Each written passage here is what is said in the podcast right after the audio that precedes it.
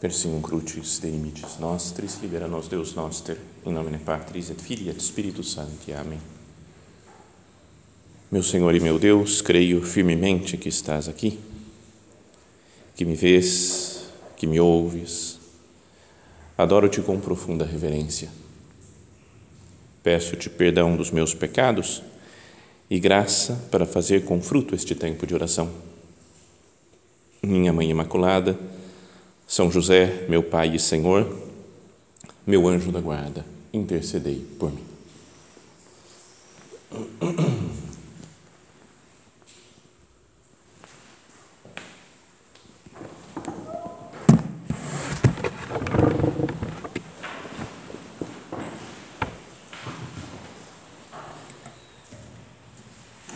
Neste final do ano litúrgico, nós vamos ouvir né, nas missas dessas duas últimas semanas, né, faltam duas semanas para começar o Advento, e vamos ouvir, começamos ontem já, é, trechos, não dá para ler inteiro, mas trechos do livro do Apocalipse, no final da Sagrada Escritura. E queria que nós meditássemos um pouco sobre as, as cenas que nós vamos que ouvimos ontem, que vamos ouvir hoje, daquelas cartas chamadas né, as sete igrejas da Ásia, né, sete igrejas que aparecem no livro do Apocalipse. A verdade é que quando eu tive essa ideia para meditação, achei que ia ser super legal, mas depois comecei a preparar e vi que ficou super confuso, é muito complexo, então já peço perdão logo de cara para começar, falar, cara, é muita, muita matéria aqui né, para falar Poderia fazer sete meditações, uma sobre cada uma das igrejas a que o Cristo manda São João escrever uma carta. Então, a ideia, se a gente olha no mapa, porque essas cidades existiam, né? agora já não existem mais, umas destruídas, né? mas era está em a ilha de Patmos, onde São João né, teve a visão do Apocalipse, escreveu o Apocalipse, e ali pertinho de Patmos, dessa ilha, já tem Éfeso, que é a primeira cidade primeira carta às igrejas. Depois a gente vai subindo para o norte, tem Esmirna. Depois, um pouquinho mais para o norte, tem Pérgamo. E depois começa a descer para o outro lado, assim, como se fosse um triângulozinho o caminho. Tem Tiatira, Sardes, Filadélfia e Laodiceia. Então é como se fosse o caminho do correio. Né? O São João entrega aquelas cartas para alguém e a pessoa vai andando, ó, essa aqui é para você, continua mais para frente, essa aqui é para você, sabe? Tem uma, tem uma lógica a sequência das cartas, né, se a gente vai olhando no mapa. E elas ficam na atual Turquia. Sabe? Sabe a Turquia? Vocês não foram para a Turquia, acham, né? mas tem a Turquia e você vai é tudo pertinho ali do, do mar Mediterrâneo já, então é, é fala Ásia, a gente imagina na né, China, Japão, né? Coreia, Vietnã, não é, é, é bem no comecinho do lado da Europa. E essas cartas, elas têm uma coisa em comum, que é que São João ele usa o mesmo padrão literário para todo mundo. Começa com um endereçamento para um anjo, não é? Fala, é, escreve, né? Jesus fala, escreve ao anjo da igreja de tal coisa, de tal cidade. Isso daí tem muitas pesquisas, o que, que é o anjo, né? então pode ser como que um anjo mesmo protetor, né? para como que falasse, ó, anjo da guarda dessa cidade, você tem que cuidar disso daquilo. Esses são os problemas dessa cidade. Ou pode ser o bispo da cidade, né? que é o protetor, o que tem uma função de governo naquela cidade. Depois fala, dá uma característica de Jesus, né? do Filho do Homem, vocês vão ver, né? nós vamos, vamos, vamos ler uns pedacinhos dessa carta. Então começa carta ao anjo da cidade de tal. Diz o Jesus, o Filho do Homem, que é tal coisa. E depois mostra como Cristo conhece cada igreja. Né? Fala, conheço as tuas obras. E aí vem algumas qualidades que tem aquela igreja, alguns defeitos que tem aquela igreja. Né? Depois dá uns conselhos te aconselho que faças isso? E depois promete uma recompensa. Então, essa é a ideia né, das cartas. E agora, muitos exegetas, né, muitos estudiosos da Bíblia, quiserem entender o que significa isso. Sabe que eu estou um dos vícios atuais. É sério que eu vou passando, eu estou preocupado eu vou passando de vício para vício. Né? Chega uma hora estou viciado num negócio, vou passo viciado em outro. Então, e às vezes vão acumulando os vícios. Né? Então já não sei mais o que fazer. Mas um dos vícios atuais é ler Bíblias de estudo. Tem umas Bíblias, em geral a maioria tem é protestante, né, que faz isso daí, tem uns comentários que não tem nada a ver, mas que começa a estudar e aprofundar e falar o que, que significa isso. Então, o que eu perdi de tempo vendo o mapa dessas cidades aqui para preparar a meditação, tem vídeos, agora um vídeo da cidade de Éfeso, vamos ver como que é Éfeso. Mas sabe, vício mesmo, não precisa para meditação, mas, mas é legal. E tem e, e muitos desses estudiosos, comentaristas da Bíblia, eles falam assim: o que significa isso? Essas cartas. Então, alguns falam, não, é um símbolo né, de sete tipos de pessoas. Cada pessoa é igual a uma igreja. Pode ser, pode ajudar a meditação. Outros falam, não, é sete períodos da história da igreja. O começo lá do cristianismo, depois ao longo da, da vida. Mas acho que é o, a, o primeiro sentido é que eram igrejas reais na época, verdadeiras, e que Cristo quis falar, ensinar alguma coisa para aquelas comunidades, mas que depois tem uma continuidade para as nossas comunidades. Nós, a nossa vida pessoal serve para meditar lendo essas cartas. A vida de um centro da obra pode ser falar, cara, essa, esse centro é igual a essa cidade. Né? Tá? Então, ajuda né, a gente conhecer a, a, vida, a minha, sei lá, a família. Né? Cada um pense né, no que for mais interessante assim, para a sua própria vida espiritual. Então, a primeira carta é dirigida à cidade de Éfeso, e foi o que nós lemos ontem, né? ouvimos ontem na primeira leitura da missa. Ao anjo da igreja que está em Éfeso, escreve: Assim fala aquele que segura na mão direita sete estrelas, aquele que está andando no meio dos sete candelabros de ouro. Então, está vendo? Se dirige ao anjo da igreja e fala: quem que está falando? É aquele que segura na mão direita sete estrelas, aquele que está andando no meio dos sete candelabros de ouro. Talvez esses sete estrelas, sete candelabros de ouro são os sete anjos, sete igrejas. E Cristo está no meio da igreja. Então, essa é a primeira coisa quando Cristo vai falar alguma coisa é porque ele está no meio, ele convive, ele sabe o que está acontecendo. Então, para a nossa vida pessoal, Cristo está lá dentro, ele sabe. Para a vida do centro, ele sabe o que precisa. E aí diz: Conheço as tuas condutas, o teu esforço e a tua constância. Sei que não suportas os maus, puseste à prova os que se dizem apóstolos e não são, e descobriste que são mentirosos és perseverante, sofreste por causa do meu nome e não desanimaste. É como um resumo de uma pessoa entregue a Deus. Né? Né? Conheço a tua conduta, a tua história de vida pessoal. Imagina Jesus agora né, falando conosco isso daqui. Jesus fala: Eu te conheço. Eu sei tudo que você já fez por mim, o quanto você já sofreu, que não suportas os maus, que és perseverante, que sofreste por causa do meu nome não desanimaste. Mas aí vem a, a reprimenda, a repreensão. Mas tenho contra ti que abandonaste o teu primeiro amor.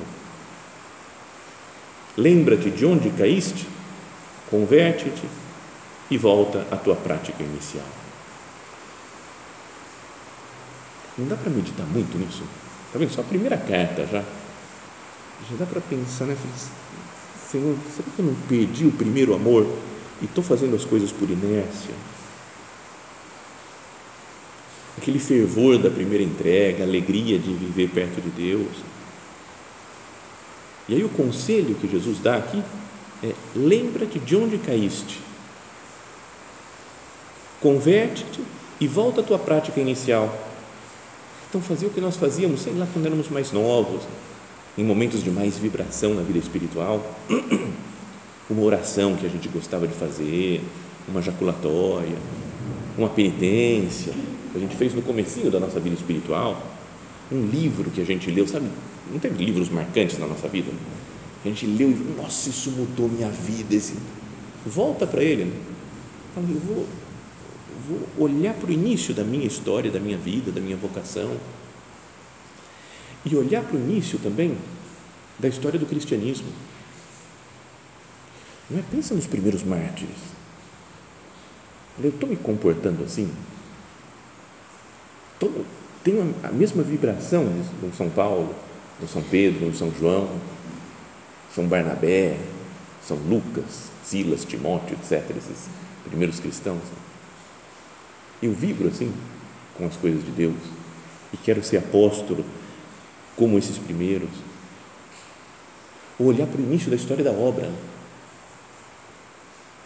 Não é pensar no, na, na vida do nosso Padre, na santidade dele, nas primeiras pessoas que foram se aproximando e no zelo apostólico que tinham. Saíram esses livros aí sobre a história, o começo da história, é super legal né, de, de ler e ver como como faziam as coisas, como estavam empolgados. Tinha um centro, eu já falei isso daqui, acho que alguma vez, é que me pareceu das maiores loucuras, um centro das mulheres, da seção feminina. E teve uma lá que falou: Eu sou Juan Jiménez Vargas. Eu falei: O quê? Falou, não, cada uma aqui no centro é um. Eu falei: Como assim? Tem outra lá que é o Ricardo Fernandes Varias Pinho, o outro é Pedro Cassiaro. Falei, cara, nossa, acho que precisava de um, sei lá, um remédio, né? Aquele pessoal lá que estava meio, estava meio diferente no estilo. Bom, mas, ainda que tenha uma certa loucura nessas coisas, mas eu não poderia voltar ao espírito dos começos. Tenho contra ti que abandonaste o teu primeiro amor. Lembra-te de onde caíste, converte-te e volta à tua prática inicial. E depois termina falando isso daqui, né? quem tem ouvidos, ouça o que o Espírito diz à igreja. Ao vencedor, darei como prêmio comer da árvore da vida que está no paraíso de Deus. Então, quem perseverar no amor vai viver no céu. Nessas Bíblias que eu falava de, de estudo, tem uma delas que faz um resuminho, né? fala assim, o que, que Jesus fala para cada uma das igrejas? E aí fala, um louvor, uma repreensão e uma ação. Então, para a igreja de Éfeso é um louvor, trabalho árduo, resistência, uma repreensão, não amar como no início, e uma ação, lembra-te e arrepende-te. Lembra-te de como era e arrepende-te. Vamos passar para outra igreja. Então, a ideia é falar das sete, por isso que acho que fica super longo esse negócio. Né? Mas eu vou acabar na hora, fica tranquilo. É, a igreja de Esmirna. Ao anjo da igreja que está em Esmirna, escreve: Assim fala o primeiro e o último, aquele que esteve morto, mas voltou à vida. Jesus ressuscitado. E aí ele começa falando: Conheço a tua tribulação, a tua pobreza, contudo és rico. Conheço também a blasfêmia da parte dos que se dizem judeus, mas na realidade não são judeus, e sim uma sinagoga de Satanás não tenhas medo dos sofrimentos que vais passar. O diabo lançará alguns de vós na prisão, assim sereis colocados à prova, tereis uma tribulação de dez dias. Sê fiel até a morte, e eu te darei a coroa da vida. Esse daqui não tem nenhuma repreensão. Cristo fala, não tem nada errado, está tudo certo. Sabe, tipo um centro que está andando bem, assim, coisa que está caminhando, está tudo certo com vocês. Fala, mas fala, conheço a tua tribulação. E depois diz, não tenhas medo dos sofrimentos que vai, vais passar. O diabo lançareis, lançará alguns dentre vós na prisão, e sereis colocados à prova, tereis tribulação de dez dias, ser fiel até a morte, eu te darei a coroa da vida. Como que Jesus falando para nós, falou, vai ter sofrimento na sua vida também. Até a palavra Esmirna, na cidade, ela é, tem a mesma raiz de mirra, né, que deram de presente a Jesus, que é como um símbolo da sua morte. É? São os aromas lá para embalsamar um corpo morto. E o bispo, acho que nessa época já foi um que teve, ainda foi formado pelo São João, que era o São Policarpo de Esmirna, era o bispo dessa. Então é quase como que um elogio para ele, falou: bispo, continua, ser fiel até a morte, que está tudo certo, é isso mesmo. Tem um pessoal que vai pegar no pé de vocês, vocês vão sofrer tribulação, mas vocês estão no caminho certo. E aí o São Policarpo, que tem aquela história maluca né, da, da morte dele, lembra? Procura, procura lá na internet. É, Martírio de São Policarpo. É muito louco. O que eu lembro só algumas coisas, assim, é que ele, ele tinha 86 anos, e ele fala, você tem que oferecer incenso para o César, aqui para o imperador. Ele falou, cara, Deus cuidou de mim, foi fiel 86 anos, eu vou pisar na bola agora, eu vou fazer uma, vou idolatrar ídolos, não é de jeito nenhum. Então, jogaram ele na fogueira, mas daí ele não, não queimava, ficava lá de boa na fogueira, velhinho de 86 anos na fogueira, mas na paz. Aí ficou um soldado, ficou bravo, pegou uma espada e pá, e acertou no ombro dele, parece aqui. E aí jorrou sangue e o sangue apagou o fogo, parece. Então tem umas histórias meio malucas. Mas que depois aumentaram muito mais o fogo, não sei o quê, e ficou uma, uma espécie de vela de navio, assim, como se ele tivesse indo para o céu com aquele fogo, mas mesmo assim ele não morria, então acho que cortaram a cabeça dele, fizeram essas coisas malucas que tem. Mas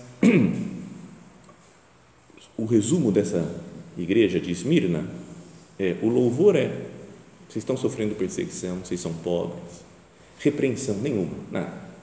E a ação, não tem medo, seja fiel até a morte, e eu te darei a coroa da vida. Terceira igreja, Pérgamo. Essas daqui não aparecem na, na, na liturgia da missa, né? Essas, apareceu ontem a de Éfeso, mas Esmirna, Pérgamo e Tiatira não aparece, mas está lá para quem quiser ler depois com calma e meditar. Né?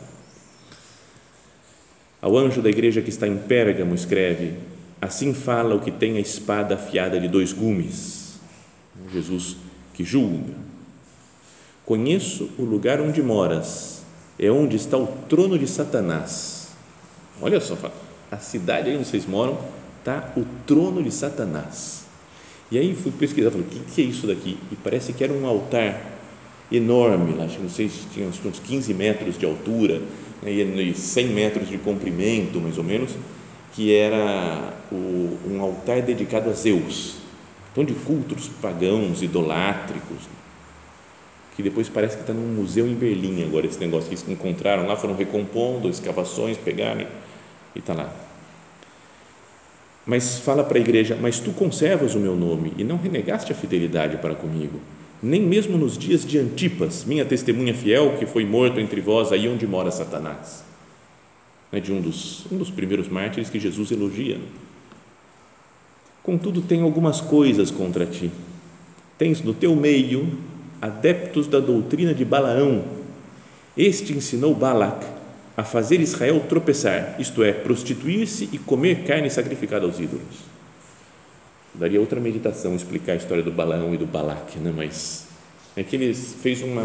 O Balaão falou para o Balac: vamos, vamos contaminar o povo judeu.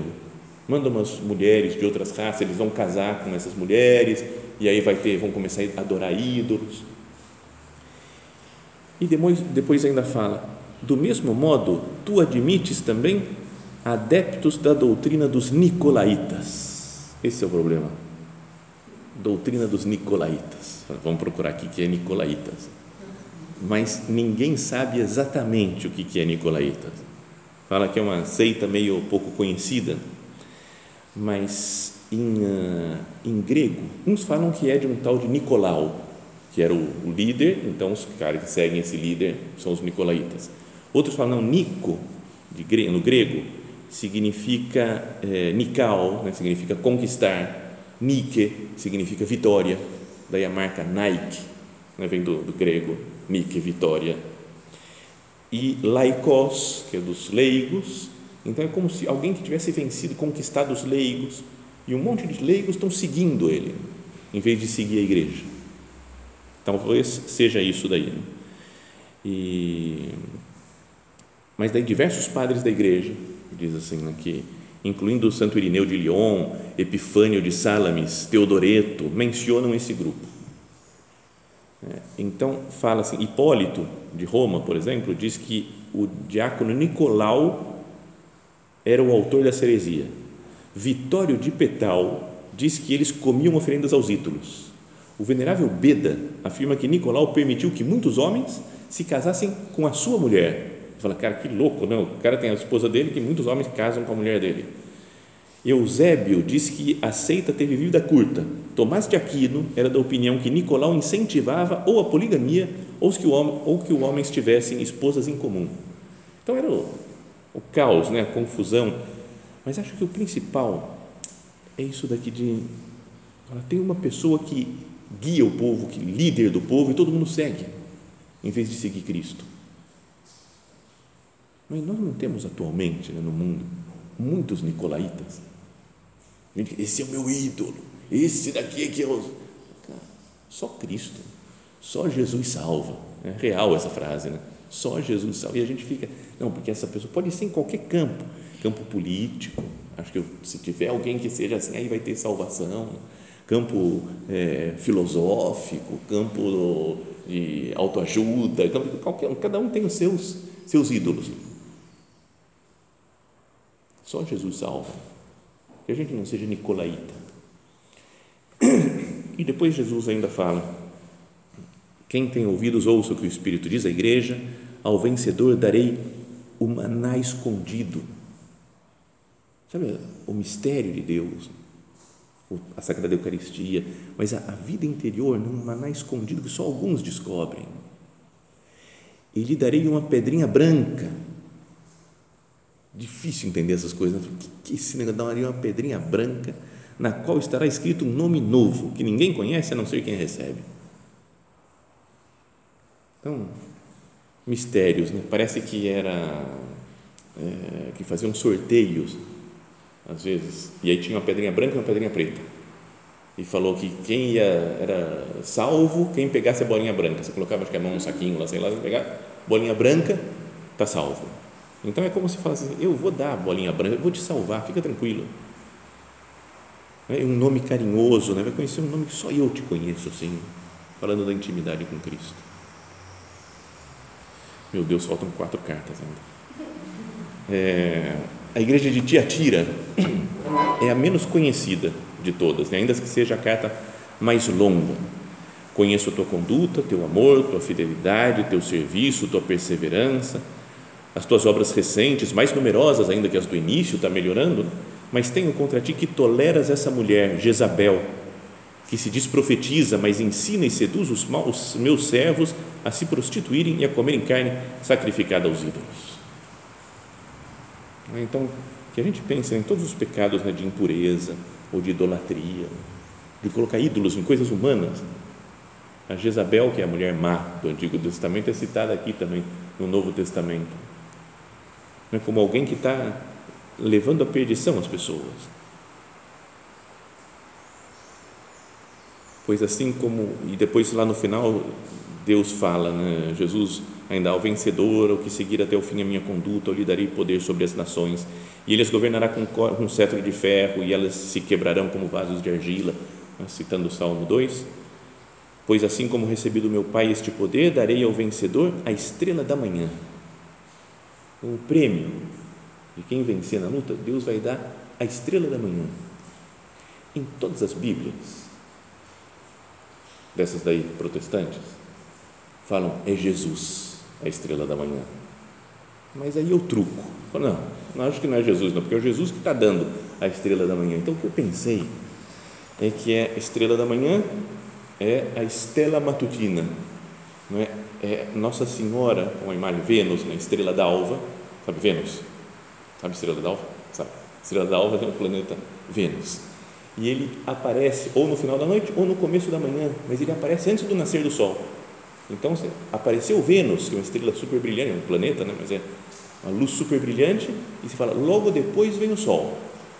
E é uma imagem de Nossa Senhora. Veio, nasceu Maria Santíssima, é a estrela da manhã. Então, está chegando Jesus no mundo para nos salvar, porque chegou Maria Santíssima. Então acho mais bonito pensar isso daqui. Assim como recebi do meu Pai, ele recebeu Maria do Pai para ser a mãe do Filho de Deus encarnado, darei ao vencedor a estrela da manhã. Eu vou dar Nossa Senhora para quem é fiel. A igreja de Sardes, está vendo? Ficou muito longo mesmo, muito, muito cheio de coisa essa meditação aqui. Bom, ao anjo da igreja que está em Sardes, escreve: Assim fala aquele que tem os sete Espíritos de Deus e as sete estrelas. Conheço a tua conduta, tens fama de estar vivo, mas estás morto. É leitura de hoje, né? Começa hoje assim. Não pode acontecer conosco isso. Quem nos olha e fala, nossa, santo, santidade. Já falei aquilo que alguma uma mulher, nem sei quem foi, falou, as numerárias, sai luz delas, sai luz. Eu fiquei imaginando saindo luz, assim, fazendo, nossa. E pode acontecer conosco isso, né? Tens fama de estar vivo, mas estás morto. Vigia, reaviva o que te resta e que estava para morrer, pois não acho perfeitas aos olhos do meu Deus as tuas obras. Lembra-te daquilo que tens aprendido e ouvido, observa, converte-te. Se não estiveres vigilante, virei como um ladrão, sem que tu saibas em que hora vou te surpreender. Então, para que a gente pense, né, como é que eu tenho lutado, me empenhado de verdade para a santidade? É real? Naquele resuminho que falam dessas, dessa igreja, fala que o louvor que Deus dá é a eficácia, que parece que faz coisas, mas a repreensão é superficialidade.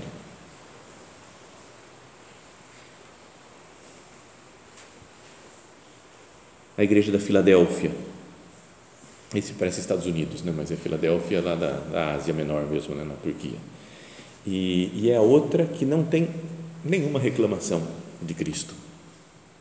Assim fala o santo verdadeiro que tem a chave de Davi, aquele que abre e ninguém fecha, e fecha e ninguém abre. Conheço a tua conduta. Vê, eu abri à tua frente uma porta e ninguém a poderá fechar. Pois tua força é pequena, mas guardaste a minha palavra e não renegaste o meu nome. Tá? Não é que tem que fazer coisas. A minha força é pequena, mas Deus atua através de nós. Eu te entrego uma parte da sinagoga de Satanás, daqueles que se dizem judeus e na realidade não são, mas são mentirosos. Vou fazer que venham prostrar-se diante de teus pés e reconhecerão então que eu te amo. É como que Jesus falando: você é pequeno, você é fraco, mas eu estou com você. Mantenha a tua fidelidade. Bom, e a última igreja, que é a mais famosa, a mais conhecida, que é de Laodiceia. É o anjo da igreja que está em Laodiceia escreve assim: fala o Amém, a testemunha fiel e verdadeira, o princípio da criação de Deus. Conheço a tua conduta, não és frio nem quente. Esse praticamente não tem elogio nenhum, já começa rasgando, né? Os outros dão uma elogiada, fala coisas boas que fizeram. Laodiceia, conheço a tua conduta, não és frio nem quente.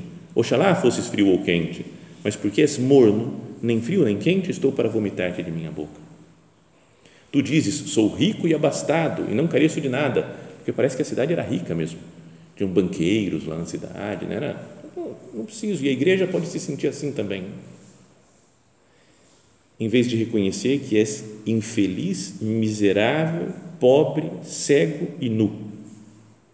Dou-te um conselho: compra de mim ouro purificado no fogo para ficares rico, e vestes brancas para vestires e não aparecer a tua nudez vergonhosa, e compra também um colírio para curar os teus olhos, para que enxergues. E aí se diz que essa cidade, de Laodiceia, ela não tinha abastecimento de água próprio. E que lá perto tinha duas cidades, Colossos e Hierápolis. E de Colossos eles encanavam, faziam, canalizavam água fria. E de Hierápolis, que tinha umas termas, água quente então parece que a água chegava sempre morna lá. E que aí era, era uma tristeza para ele, ninguém ia lá na cidade, então não gostavam disso, porque falou, nem tem água fria direito nem água quente. E a igreja também fica nesse estilo assim, nem tem uma água fria refrescante e nem tem uma água que cura, né, com as propriedades termais lá da água quente. Será que eu sou assim? Não ajudo, não refresco, não faço nada, e as outras pessoas, sei lá, o meu centro, a, a, a minha vida, a igreja. Depois um comentário ainda dizia, graças ao setor bancário, Laodiceia era uma cidade rica. Como a cidade, a igreja ali se convenceu de que era autossuficiente, mas estava enganada sobre o seu verdadeiro estado espiritual. Quando fala do ouro purificado no fogo, Jesus descreve a verdadeira riqueza em oposição ao dinheiro que os laodicenses ganhavam com atividades comerciais. Depois fala até que tinha uma escola de medicina. Olha só como o pessoal vai estudando as coisas assim, fala, tem uma escola de medicina em Laodiceia que era conhecida por produzir colírio. E aí por isso Jesus fala, então usa um colírio, você está cego, né? então tem que voltar a enxergar outra vez. E no final tem essa frase tão bonita né, de Jesus, que ele fala: Eu repreendo e educo os que eu amo. Esforça-te, pois, e converte-te. Eis que estou à porta e bato. Se alguém ouvir a minha voz e abrir a porta, eu entrarei na sua casa e tomaremos a refeição, eu com ele e ele comigo. Então, essa é a ideia né, que Jesus repreende, corrige, mas porque nos ama. E fala: Estou batendo na porta. Se alguém abrir, eu vou entrar e vai ter uma vida de paz, uma vida de santidade. Perdão por ter ficado muito longo e confuso. Depois, algum dia, a gente organiza umas sete meditações diferentes e aí vamos com mais calma.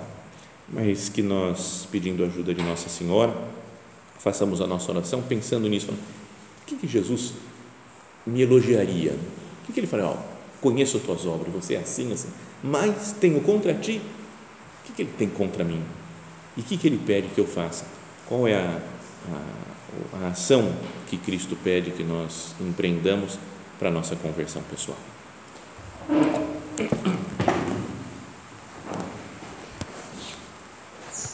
Dou-te graças, meu Deus, pelos bons propósitos, afetos e inspirações que me comunicaste nesta meditação.